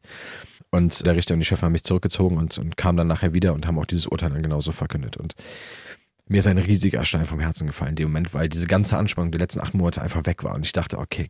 Und der Richter hat mich angeguckt und hat gesagt, Herr Heilig, diese ganze kriminelle Energie, die Sie jetzt in diese kriminellen Sachen gesteckt haben, aufgrund Ihrer Spielsucht, nehmen Sie die doch einfach mal drehen Sie die mal um und packen die in was Positives, weil Ich bin der Auffassung, dass aus ihnen noch was richtig Gutes werden kann. Aber seien Sie sich sicher, sehe ich Sie noch ein einziges Mal hier sitzen und sind Sie nur bei Rot über die Ampel gegangen. Ich buchte Sie ein. Und das war der letzte Satz, mit dem diese Verhandlung beendet wurde. Das ist acht Jahre her schon, das ist krass. Und das war so ein Satz, den ich bis heute nicht vergesse. Es gibt so viele Sätze, die ich einfach nicht vergesse, weil ich ihn so verinnerlicht habe. Und ich bin rausgegangen und, und wir waren alle so euphorisch und haben gedacht, okay, gut, wir haben es überstanden und wir machen jetzt was Vernünftiges, wir kümmern uns jetzt um die Schulden und wir, wir machen das jetzt alles. Und ein paar Tage später kommt der Wochenspiegel, das ist halt so eine Gratiszeitung, Titelseite, Spielsucht verleitet zu Griff in die Kasse. Kochem und alle angrenzenden Orte bekommen diesen Wochenspiegel. Und dann stand ich auf der Titelseite. Der Name natürlich gefaked, die Summe gefaked, alles aufgepusht, damit es halt sensationsgeil ist für die Titelseite. Drei Viertel einfach nur, wie schlecht ich eigentlich bin, wie schlecht ich als Mensch bin, um es einfach nur sensationell zu machen. Und da stand dann halt auch drin der Mann einer Friseurmeisterin aus Kochem. Und so viele gibt es da da, wahrscheinlich. und da habe ich mir nur gedacht, so, ey, wollt ihr mich verarschen? Ey, es gibt vier Friseursalons in Kochem, wovon eine verheiratet ist, so gefühlt, und ihr schreibt rein, der Mann, dann ist doch klar, wer das ist. Und in diesem Moment war mir und ihr klar, dass ab jetzt ein Spießrutenlauf passiert vom Allerfeinsten, weil jetzt bist du, also ich, eine Persona non grata in Kochem. Jetzt weiß, beziehungsweise liest jeder, was für ein abgefuckter, schlechter Mensch ich bin. Alter, das ist ja eine überfette Leiche. Kann man damit Frieden schließen? Wenn ja, wie bist du in der Lage, diese Leiche zu begraben? dieser Spießrutenlauf war eine Katastrophe. Also, es sind so viele zu ihr hingegangen und haben gesagt, ey, wie kannst du mit so jemandem zusammen sein? Wie kannst du mit so jemandem verheiratet sein, der dich so dermaßen blamiert hat, der dich so dermaßen an den Abgrund gezogen hat und so weiter? Wie kannst du das nur tun? Und sie steht dann da und sagt, ey, kehr vor deiner eigenen Haustür. wow. Der ist krank. Und wenn du nicht verstehst, was das ist, warum fragst du ihn nicht? Es hat mich keiner, bis auf fünf Leute gefragt, was eigentlich Sache war, ob das, was da stand, wirklich stimmt. Alle haben hinter meinem Rücken gesprochen. Alle haben mir das Messer hinten reingesteckt und haben gesagt, hau ab. Die haben mich auf der Straße nicht mehr angeguckt. Von jetzt auf gleich, zack, weg. Ich muss sagen, ich glaube, ich kündige meinen Kochenvertrag. Ich, Leute, was ist los in Kochem? Ja, aber das ist einfach so der Punkt, ne, dieser damalige Freund von dem Autohaus, der hat halt auch gesagt, Sascha, ey, wenn Kochen dich einmal hat, die lassen ohne Scheiß. ja, aber die lassen, die lassen dich einfach. Ja, aber die lassen dich einfach nicht mehr los. das weißt ist du- so. Wenn die dich einmal haben und die sehen, was für ein schlechter Mensch du bist, dann bist du raus. Dann ist, dann ist das Thema vorbei. Und es war in diesem Moment, war alles vorbei. Und sie hat so viele Freundschaften halt auch für mich dann äh, über die Wupper gehen lassen. Ich war von jetzt auf gleich. Ich hatte niemanden. Also außer sie, aber nicht mehr in der emotionalen, also beziehungsweise Beziehungsebene, sondern als Stütze für mich, die halt den Satz in guten wie in schlechten Zeiten auf dieser Ebene Ja. komplett gelebt hat. Und was wir immer können und in dieser Zeit besonders ist, schwierige Situationen meistern. Es kam ihre Insolvenz noch dazu, wo sie dann erstmal wusste, wie es so eigentlich wirklich um ihren Salon steht. Und dass da eigentlich Schicht ist. Und auch das haben wir zusammen durchgezogen. Wir haben den Shitstorm zusammen durchgezogen. Ich hatte überlegt, ob ich gegen die Zeitung vorgehe mit meiner Anwältin und das richtig stellen lasse. Und wir waren der Auffassung damals, dass das ein kurzes Ding ist, ja, dass das einmal kurz da steht und innerhalb von ein, zwei Monaten redet da keiner mehr drüber. Sorry für die Ehrlichkeit, am Arsch. Heute, acht Jahre später, bin ich immer noch eine Persona non grata. Vor zweieinhalb Jahren habe ich ja angefangen, mit meiner Geschichte an die Öffentlichkeit zu gehen und setze mich auch immer noch dafür ein, dass Spielsucht eine immer noch anerkannte Krankheit in Deutschland ist und damit einfach mal das Verständnis dafür da ist, was wirklich in uns passiert, wie das wirklich aussieht, dass wir eben keine schlechten Menschen sind. Und natürlich tun wir Taten und ich bereue zutiefst alles das, was ich getan habe, alles das. Und wenn ich könnte, ich krieg sau oft manchmal die Frage gestellt, würdest du dir wünschen, dass du das, was damals passiert ist mit den 278.000 Euro, dass du das irgendwie nochmal changen kannst? Und jedes Mal sage ich, ich würde mir wünschen, dass es diesen Tag nie gegeben hätte in meinem Leben. Aber auf der anderen Seite bin ich, und so krass das jetzt gerade klingt, bin ich unglaublich dankbar für das, was dann alles passiert ist. Nämlich, ansonsten würde ich nicht hier sitzen, würde nicht meine Geschichte nach draußen bringen, würde nicht versuchen, anderen Menschen einfach zu helfen, denen es genauso geht wie mir. Und das ist so einfach das Ding, auf wie ich meine Leiche oder meine Leichen versuche zu begraben. Der Punkt ist aber einfach so auf wie jetzt heute hier. Es gibt einfach Situationen, die mich emotional so unglaublich berühren, plötzlich wieder, wenn ich drüber spreche. Und das kann ich nicht handeln, weil was ist mit meiner Sucht auch passiert? Nicht nur die Einsamkeit, die unglaublich schlimm ist. Es ist einfach das passiert, dass ich dieses Thema Emotionen zulassen, Ja. Ich kann das nicht mehr. Weil ich halt immer durch diese Schauspiel immer unterdrückt habe. Ich konnte nie zeigen, wenn ich wütend war. Ich konnte nie zeigen, wenn ich traurig war. Äh, Ich konnte, äh, konnte nie zeigen, dass ich einsam bin oder so, sondern ich habe immer den Starken gemacht. Immer. Ich habe immer gesagt, komm, du musst da durch und du schaffst das und du machst das und du, so. Und jetzt habe ich zwei Unternehmen gegründet. Ja, und ich habe das ja eben gerade auch schon mal irgendwo mittendrin gesagt. Was ist jetzt gerade der Fall? Seit zweieinhalb Jahren reiße ich mir auf gut Deutsch den Arsch auf und versuche immer was Gutes aus den Situationen zu machen. Und jetzt bin ich momentan einfach in einer Situation drin, für die ich nichts kann als Unternehmer und muss mich gerade irgendwie da durchkämpfen, was unglaublich anstrengend ist. Und jetzt fällt mir meine Vergangenheit wieder auf die Füße. Weil jetzt halt, und es dreht sich halt um Geld, ja, ganz einfach. Und jetzt sagt halt ne, eine Bank und sonstiges, ey, wir würden ihnen gerne helfen. Wir sehen auch ihre betriebswirtschaftliche Auswertung und so weiter, das sehen wir als, es ist ja auch alles super und so weiter, aber wir können ihnen nicht helfen, weil ihre Schufa. Dann sind so Momente, wo ich einfach denke, ey, mit Geld bist du alles, ohne Geld bist du nichts. Und wenn du kein Geld hast, dann stehst du da und denkst, ja, was soll ich denn machen? Und dann habe ich sie auch gefragt. Ich sage, und dann lasst ihr mich jetzt lieber komplett über die Wupper gehen, bevor ihr mir jetzt helft, obwohl ihr ja eigentlich wisst, dass es so und so aussieht. Ja, wir können leider nichts für sie tun. Und dann bist du da in dieser Einsamkeit, weißt du, und du denkst dir einfach nur, dieses ganze Ding, wofür du immer kämpfst, und es wankt wieder so extrem, weißt du. Ey, es wankt, du musst jetzt stabil sein, Mann. Du musst jetzt stabil sein. Film. Ey, irgendwie ist es für uns alle total krass. Ich bin hier die ganze Zeit so ein bisschen ab Tränen in den Augen. Können wir mal eine Pause machen? Ich mache jetzt was. Wir waren jetzt gerade dabei, was würde denn helfen und äh, sind noch gar nicht auf den Glücksspielvertrag eingegangen. Aber da das den Rahmen sprengt, Sascha, frage ich dich hier und jetzt, hast du Lust, nochmal wiederzukommen? Denn da sind noch so viele unbeantwortete Fragen und es wird emotional. Wir wollen das auch nicht cutten, aber gerne noch ein bisschen mehr Zeit einplanen. Ja, also es ist für mich eine Riesenehre, hier bei euch zu sein, wirklich. Und das, was hier auch jetzt gerade passiert ist während dieser Folge, äh, danke an euch. Emotionen zulassen ist halt für mich so ein Thema. Und ich kann das nur, wenn ich mich in einem Rahmen befinde mit Menschen, denen ich 100% vertraue und wo ich mich halt wirklich wohlfühle. Und deswegen vielen, vielen Dank dafür, dass ich hier Gast sein darf und wenn dem so gewünscht ist, dann komme ich liebend gerne nochmal. Dann wieder. begraben wir deine Leiche vielleicht beim nächsten Mal. Aber mir ist noch ganz wichtig, eine Sache zum Ende dieser Episode zu sagen. Das hat man ganz, ganz krass rausgehört. Und das werden wir dann in der nächsten Episode auch nochmal rausstellen.